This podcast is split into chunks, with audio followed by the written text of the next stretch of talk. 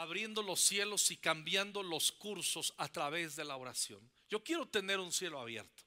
Tú quieres tener un cielo abierto. El Antiguo Testamento, eh, cuando ves tú las maldiciones que Dios derrama en Deuteronomio 28, una de las maldiciones es, dice, y tendrás, tu cielo será de hierro, va a estar cerrado, eh, y tus suelos de bronce, o sea, horrible, no vas a tener fruto, no va a haber bendición. Y no es la Cristo murió en la cruz del Calvario para él hacerse maldición y en su pobreza nosotros fuéramos enriquecidos. De eso se trata el Evangelio. Eso es lo que celebramos en estos días.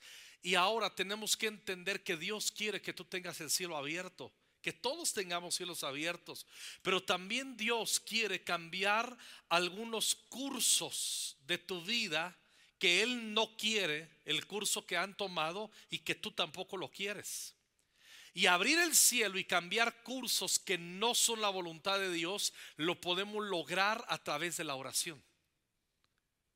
Y ahora recordaremos que en Mateo 18, 15 dice, si uno de mis seguidores te hace algo malo, dice Jesús, habla con él a solas para que reconozcan su falta. Si te hace caso, lo habrás ganado de nuevo. Si no te hace caso, llama a uno de los seguidores míos para que te sirvan de testigos. La Biblia enseña que toda acusación debe hacerse frente a dos o más testigos. Y si aquel no les hace caso, infórmalo a quién? ¿A quién lo que nos importa? Infórmalo a quién? A la iglesia. Empieza Jesús a dar un peso a la iglesia, nos da una revelación del peso que tiene la iglesia en comunidad. Y dice, y si tampoco, tampoco quiere hacerle caso a la iglesia, tendrás que tratarlo como a los que no creen en Dios. O sea, si no se somete a la iglesia, si no escucha la voz del Espíritu Santo, si no se disciplina en su carácter, en sus emociones, en su comportamiento a través de la instrucción, recomendaciones de la iglesia, dice, tenle como gentil. Dice otra versión, trátalo como los que no creen a Dios. En, Chilango, mándalo a la goma. Dice, o, o tenlo como uno de los que cobran impuestos para el gobierno de Roma, como un traicionero. Acuérdense que a los que cobraban impuestos para el gobierno de Roma, los publicanos como un saqueo y otros, er, eran, eran tenidos como los peores traicioneros lambiscones. Y Jesús está diciendo, si no hace caso, no lo, consideres un discípulo y considéralo un traicionero a lo que dijo, a lo que se supone que había creído. Qué fuerte. ¿Y a quién le está dando facultad de ello? a la iglesia. Y eso es lo que quiero que destaquemos en este primer punto. Luego dice el 18, les aseguro que cualquier cosa que ustedes, ¿quiénes son ustedes? La iglesia, nosotros. Nos está diciendo Jesús, cualquier cosa que ustedes prohíban aquí en la tierra, desde el cielo, Dios la prohibirá. Cualquier cosa. Y cualquier cosa que ustedes permitan, también la permitirá. En la versión 60 dice, todo lo que aten en la tierra será atado en el cielo. Todo lo que desaten en la tierra será desatado en el cielo. Pero esa facultad y esa unción se la está dando a la iglesia. En este caso el contexto es, es atar o desatar o prohibir o permitir a gente ser parte de la asamblea, ser parte del pueblo de Dios y tener el cielo abierto o no. Fíjense qué capacidad, qué poder y qué autoridad, mejor dicho, nos ha dado Jesús a la iglesia. Y a veces no entendemos, enojarte tú con la iglesia es bien grave. Mandar a la goma a la iglesia el consejo, refrescar la abuela, enojarte con los, no, yo no voy con los hermanos del grupo Conexión porque son bien hipócritas, yo me cambio de iglesia. Cuidado, cuidado. Cuidado porque te estás metiendo con la iglesia. Y por eso hay comunicación y por eso tratamos, etcétera. Y no voy a hablar este tema tan importante, pero luego Jesús, tomando en cuenta y recordándonos el poder que tenemos como iglesia, como comunidad, dice, lo que prohíban en la tierra, Dios va a trabajar para que se prohíba en el cielo. Lo que ustedes permitan en la tierra, también Dios lo permitirá desde el cielo. Pero todo comienza, escuchen bien, el cielo obra de acuerdo a lo que la tierra le pida. El cielo no obra independientemente, aunque puede obrar independientemente. Pero Dios ha querido que su voluntad perfecta en el cielo se manifieste en la tierra hasta que nosotros se lo pidamos. Dios no contesta deseos. Todo comienza con deseos que tienen que verbalizarse con oraciones sencillas y devotas. ¿Me estoy explicando? Por eso Satanás buscará la manera que nos trabemos deseando, pero nunca orar. Satanás buscará la manera que olvidemos la autoridad que tenemos como iglesia en comunidad orar. Atamos y desatamos. O sea, Dios nos ha dado la llave para mover todo a través de la oración. Y luego el 19, les aseguro que si dos de ustedes se ponen de acuerdo aquí en la tierra para pedirle algo a Dios que está en el cielo, Él se lo dará. Porque ahí donde dos o tres de ustedes se reúnen en mi nombre, ahí estaré yo. De hecho, este punto lo traté hace ocho días. Dos o tres reunidos, pero en oración. Para prohibir o para permitir, para atar o para desatar. Cuando nosotros olvidamos la oración, nosotros vamos a perder todo, hermanos. Mm en los lugares celestiales. Una vez escuché a alguien que dijo esto cuando era muy joven, cuando nos explicó que en los lugares celestiales ya está todo lo que necesitamos. Y a lo mejor tú dices, ay, cuánto quisiera una bicicleta. Y Dios dice, está en los lugares celestiales. ¿Cuánto quisiera una bicicleta? Y Dios dice, está en los lugares celestiales, es tuya. ¿Cuánto desearía? Estaría padre una bicicleta pídela, no la desees. Verbaliza tu deseo. Y a veces nuestra falta de entendimiento del poder de la oración nos hace vivir frustrados creyendo que Dios no nos contesta a oraciones que ni siquiera hemos hecho. Y culpamos a Dios que no se mueva a nuestro favor. Es que yo, yo, yo, yo lo quisiera. ¿Lo quisieras o lo quieres? ¿Lo quieres? Pídelo. Pídelo. Y a veces no entendemos el poder que tiene la oración. Satanás sí lo sabe. Por eso impedirá que nosotros creamos y entendamos el poder de la oración corporativa, en comunidad. El martes fue increíble estar aquí. Nos enfocamos en, la ordenanza de la cena del Señor, pero logramos hacer cuatro oraciones por ahí en comunidad con un poder, los que los cientos que estábamos aquí, impresionante. El acuerdo tiene poder. Otro ejemplo, primero a los Corintios 5, 3 al 5. Ahí había un tipo en la iglesia de Corinto que comenzó a acostarse y a tener relaciones sexuales con su madrastra en la iglesia. Y nadie decía nada, nadie le decía nada, nadie actuaba, nadie ponía en orden las cosas, solamente dejaban que las cosas pasaran. Y se entera el apóstol Pablo y les mete una reprimenda por no decir una mentada de abuela impresionante en primera los Corintios 5. Los amonesta y al último, luego de su amonestación, toma una decisión y una resolución. Y es lo que vamos a leer el versículo 3. Aunque no estoy con ustedes en persona, sí lo estoy en el Espíritu. Y como si estuviera ahí, ya emití mi juicio sobre ese hombre. En el nombre del Señor Jesús ustedes deben convocar a una reunión de la iglesia. ¿Una reunión de qué? Y miren qué poder. Yo estaré presente en espíritu, igual que el poder de nuestro Señor Jesús.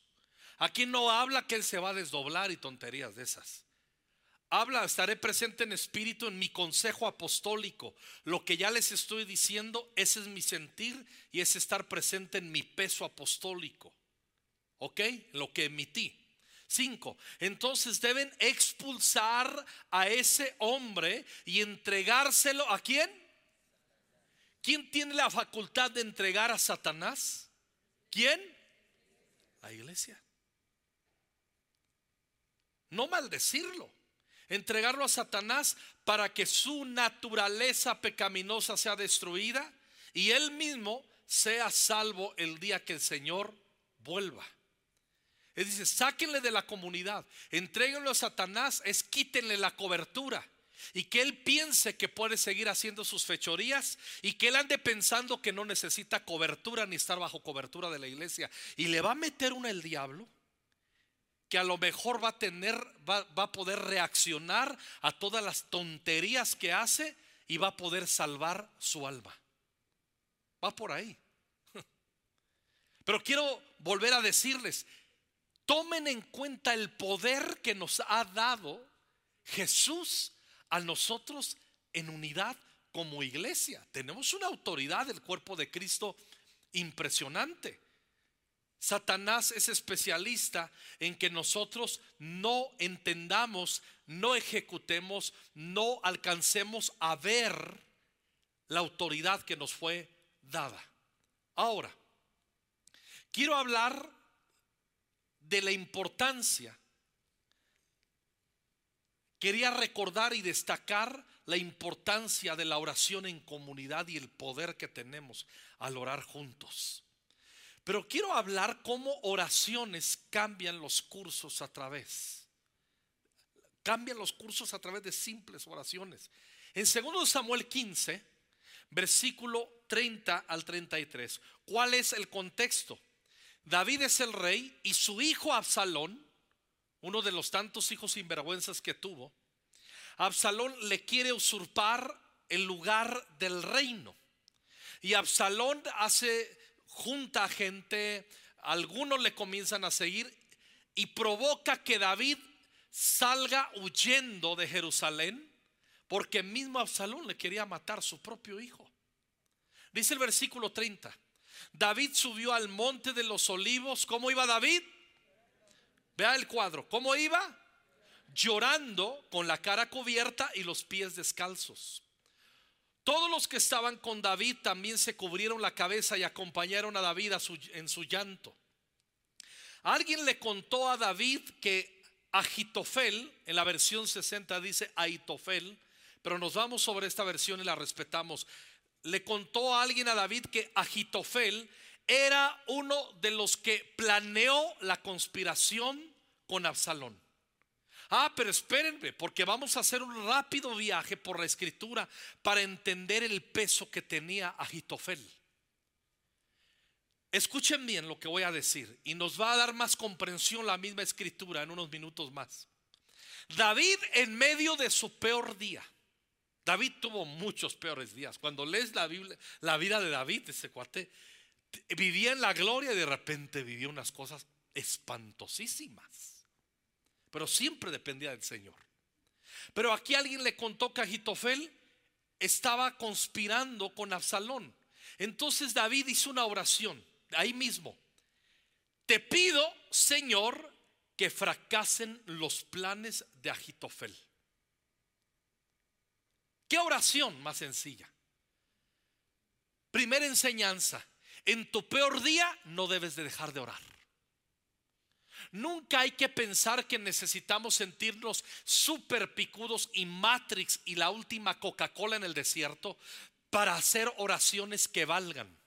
A veces el espíritu religioso nos hace creer que las oraciones que tienen buenas palabras, bien acomodadas, y que tienen que se oyen muy bien, esas son las buenas. No tiene nada que ver. Mira, algunos podrán o podremos verbalizar mejor nuestras oraciones, pero no tiene nada que ver delante de Dios nuestra expresión, bien o no, o palabras bien acomodadas o no.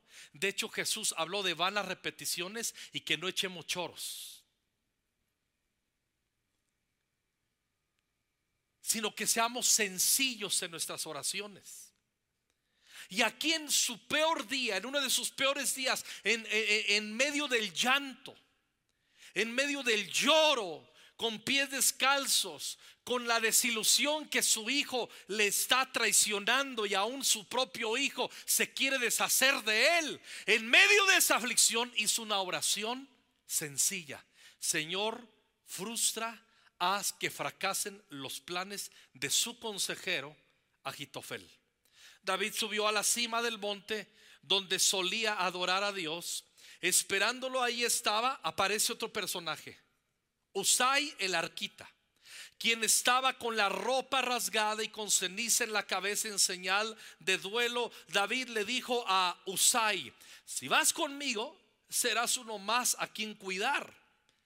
Y mejor le da una tarea, escuchen muy bien. Pero si regresas a Jerusalén, puedes hacer fracasar los planes de Agitofel.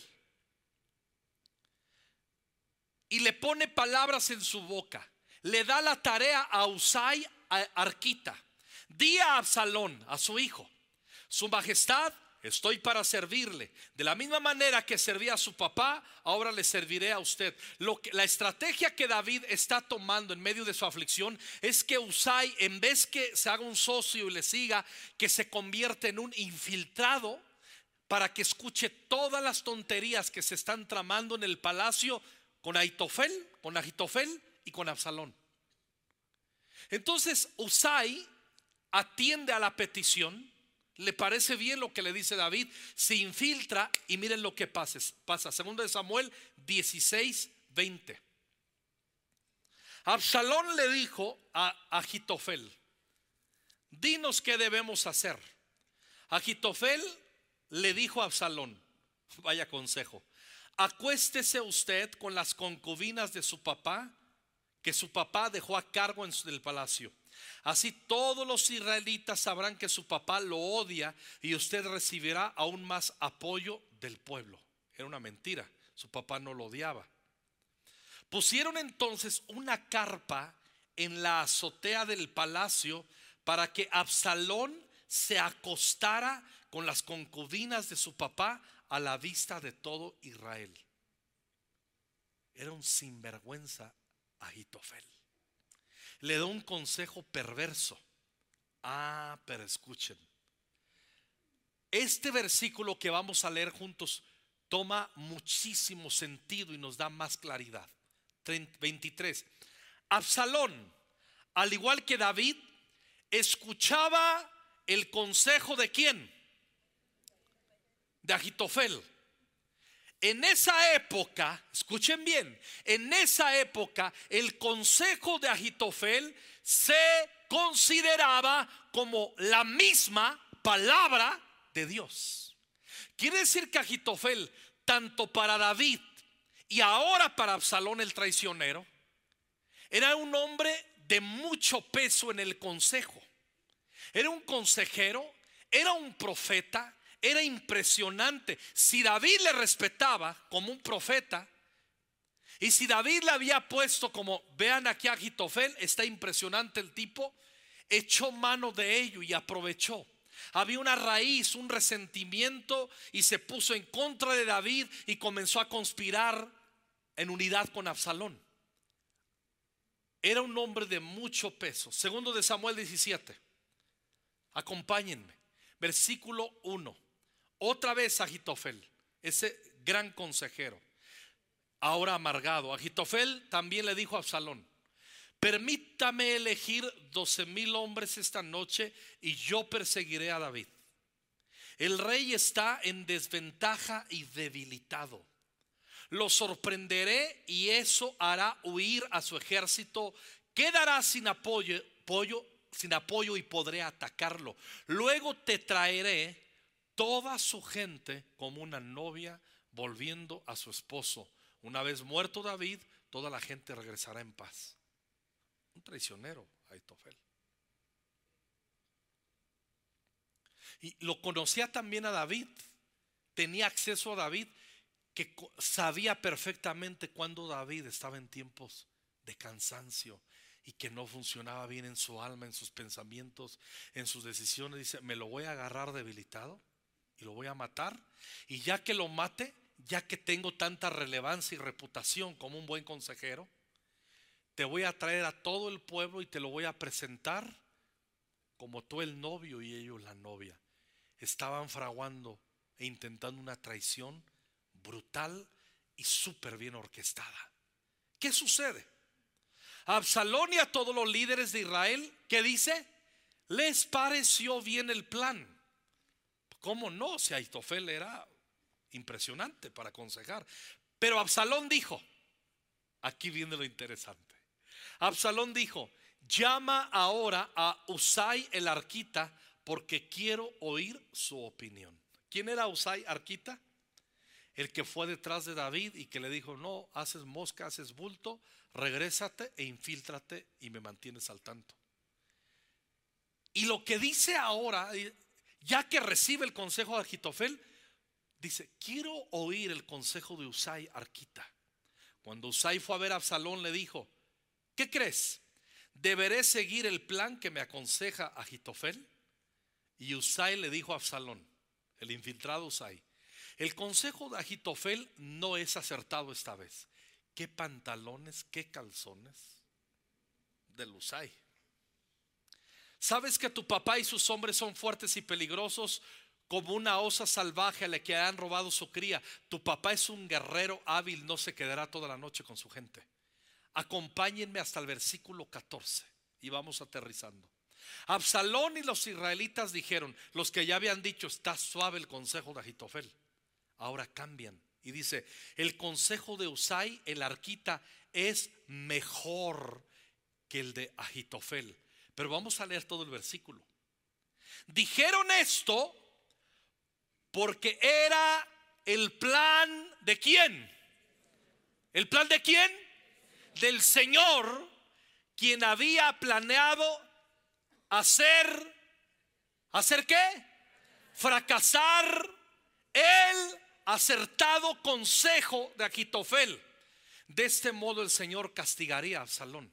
A ver, ¿de quién fue el plan según este versículo de hacer fracasar el acertado consejo de Agitofel? ¿De quién fue el plan? ¿Y quién se lo pidió? ¿Quién se lo pidió? ¿Quién se lo pidió? David. David en medio de su tristeza, de su llanto, de su angustia, en su peor día, hizo una oración sencilla que subió al cielo, que tocó el corazón de Dios y que cambió el curso de su historia.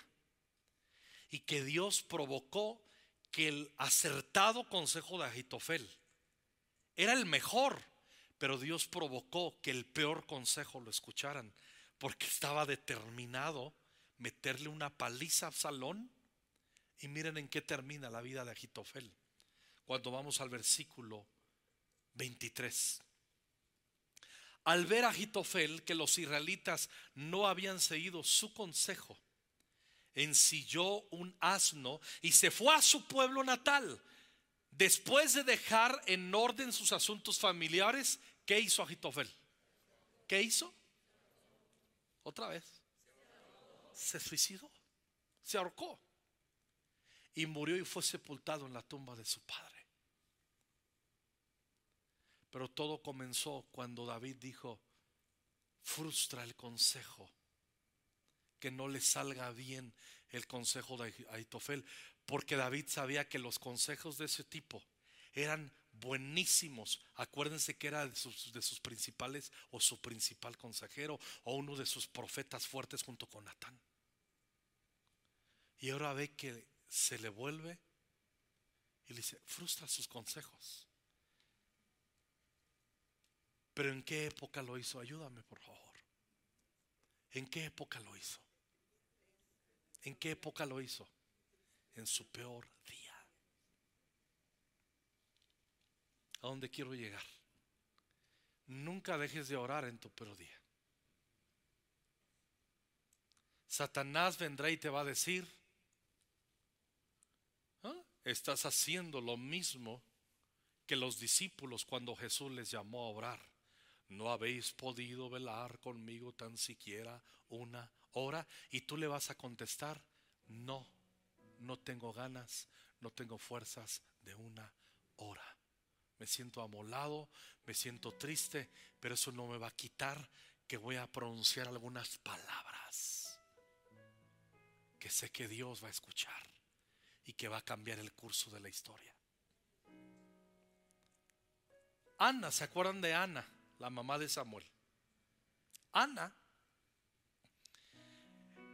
está a la puerta del tabernáculo, derramando su alma delante del Señor. ¿Se acuerdan? Y dice la Biblia que ni, ni siquiera articulaba palabras. Y parecía una ebria, una borracha. Y se acerca, se acerca el, el, sacerdote Elí y le dice, ¿hasta cuándo vas a dejar de chupar, Ana, alcohólica?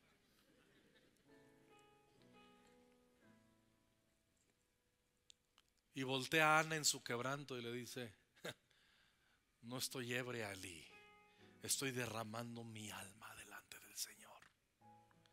Yo les hago una, una pregunta. Estaba bien avivadísima ahí. Llegó Ana y dijo, Padre Celestial, insoslayable y loable Dios sempiterno, que habitas en los cielos y que los cielos de los cielos no te pueden contener. Dios con todos los atributos del discipulado de Conquistando Fronteras del nivel 7, que estudiamos profundamente y que hacen que vibre nuestro corazón al conocer las insondeables profundidades de la realidad de tu gloria y de tu gracia. Vengo a presentarme delante de ti a pedirte, dame un hijo. Así, Soana. Pero el asunto es que muchos de ustedes y muchas de ustedes piensan que oración es poner palabras chidas, bonitas, ordenaditas y que apantallen a Dios y a los brothers que nos escuchan orar. No tiene nada que ver con eso. Es que tú abras tu corazón delante de Dios. Es que tú le digas, aquí estoy y ni tengo palabras se propicio a mi pecador. ¿Se acuerdan? Los dos que fueron a orar y uno decía, Señor, te doy gracias que no soy como los demás. Oro, ayuno, diezmo, vivo en santidad y aquí estoy delante de ti. Y el otro decía, no podía ni siquiera levantar la cabeza y decía, se propicio a mi pecador. Y Jesús hace una pregunta, ¿cuál de los dos fue justificado delante de Dios? el que confiaba en sí mismo, en sus palabras y en sus formas apantallantes hacia los demás, o el que tenía quebrantado su espíritu en la oración. No dejes de orar en tu peor día. A veces tus oraciones, más que palabras, tendrán un saborcito salado cuando baja los mocos a tu boca y las lágrimas a tu boca. ¿Alguien sabe de la oración salada que estoy hablando? Si hace mucho que no tienes oraciones saladas, sabrá Dios dónde está tu corazón. Hay veces que nuestras oraciones son palabras contaditas. La semana pasada vino el pastor Rubén Martínez a casa y como dice la Biblia, Pedro se subió a la azotea a orar, pues nos subimos a la azotea de mi casa a orar. Y bueno, a platicar. Y él contó sus cosas, yo le conté las mías, abrimos nuestro corazón, lloramos, reímos, todo ahí. Y le digo, a ver, algo, algo tenemos que sacar de aquí. Nos abrazamos en la azotea y alzamos nuestra mirada con lágrimas. Y dijimos, Señor, renuévanos límpianos. Derrama tu espíritu sobre nosotros. Hicimos una oración muy sencilla y supimos que es lo que había en nuestro corazón. No nos pusimos a decir, pues vamos a orar, Rubén. Hay veces que se presta.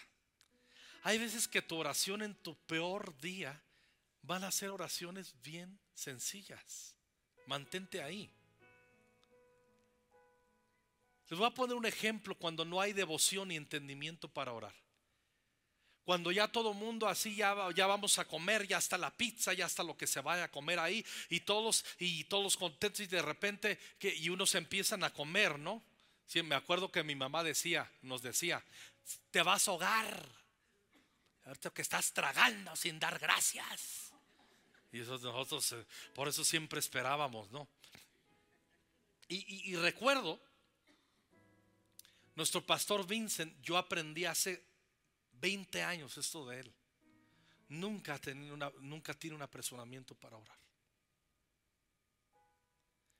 Y cuando damos gracias, no se ora por la comida, se da gracias por la comida. Se ora antes, se da gracias cuando llega. Y me acuerdo, hay unos que dicen, no, pues ya cámara, vamos a orar. Señor, gracias por estos alimentos. Gracias, que Dios bendiga lo que va. Hasta hacen bromas. Nadie dice amén. Otros llegan, no agradecen. Y yo aprendí algo de mi pastor cuando las veces, muchas veces que hemos comido juntos, que le digo, ¿quieres dar gracias tú, Vicente? O él dice, doy gracias. Pero más cuando yo le pido, ¿puedes dar gracias, Vicente? Él hace esto.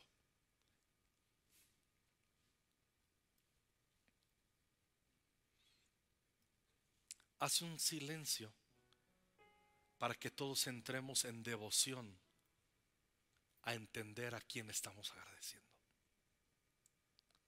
Segundo dice, gracias por la abundancia, gracias por el milagro de la provisión, bendice esta casa, gracias porque eres bueno, bendice a los pobres, a las viudas, en el nombre de Jesús, amén.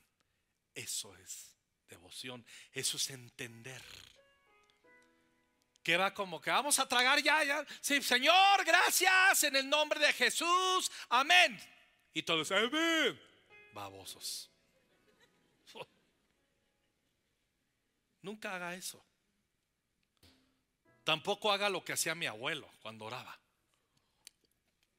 Cuando yo era niño, mi abuelo hacía unas oraciones torturantes. tenía su, su culto de oración antes del desayuno o la comida. No haga eso. Y cuando te pidan dar gracias, no intentes con tus palabras impresionar a los que están ahí. Solo da gracias, pero hazlo con devoción. Tus oraciones sencillas las toma Dios en su pecho, en su corazón tu peor día, como le pasó a David, en tu peor día tú puedes hacer una oración muy sencilla que puede cambiar el curso de tu vida. A veces oramos, Señor, aquí estoy delante de ti, pero no estoy. Te necesito, envía tu espíritu, ayúdame, hazme paro, Haz oraciones sencillas. Te doy un consejo para orar cuando ores privado. Tú en privado. No ores rápido.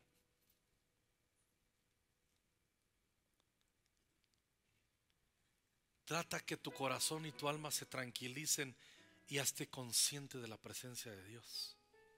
Y cuando tú sepas que está Señor, aquí estoy delante de ti, adóralo, santifica su nombre y comienza a hacer oraciones sencillas. Si tiene necesidades financieras del Señor,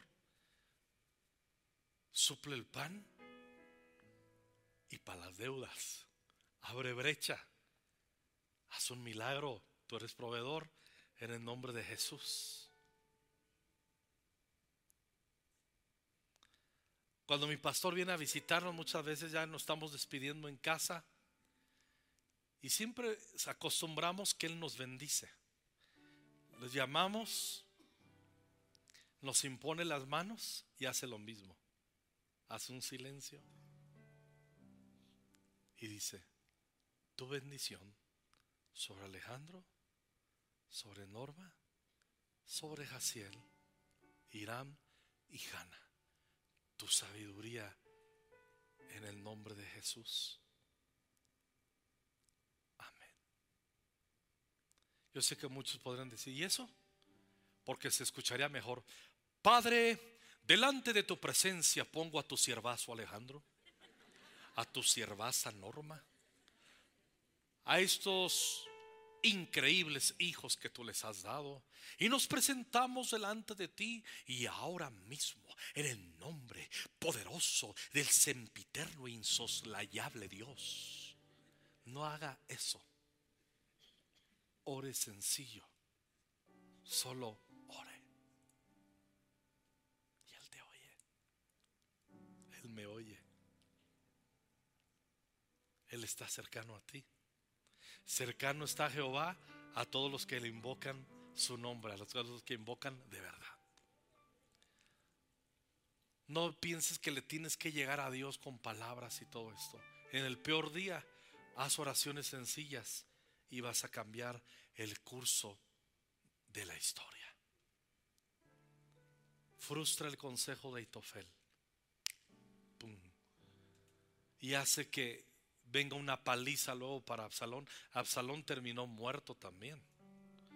Tenía una cabellera así bien bonita y se le quedó colgada en un matorral, quedó suspendido y llegó un tipo que cometió un error y lo mata Absalón y Aitofel se asesinó y todo comenzó con una sencilla oración.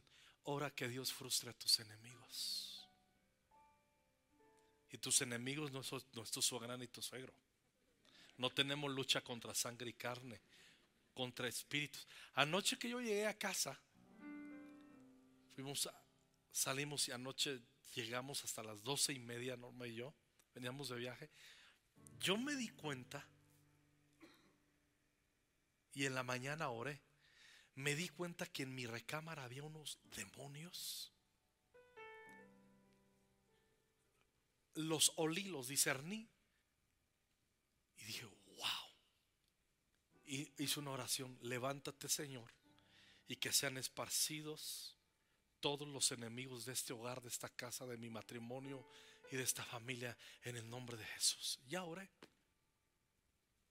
Hay veces que vas a orar así y hay veces que sí te va a llevar el Espíritu Santo a hacer oraciones de Salmo 18, larguísimas contra los enemigos, y reviéntales la cabeza y párteselas y, y, y, muélelos y machácalos. Y tú ves, o sea, hay veces que va a haber momentos de oración bien sencillos y hay que va a haber unos bien cañones. Hay que aprender a discernir el momento.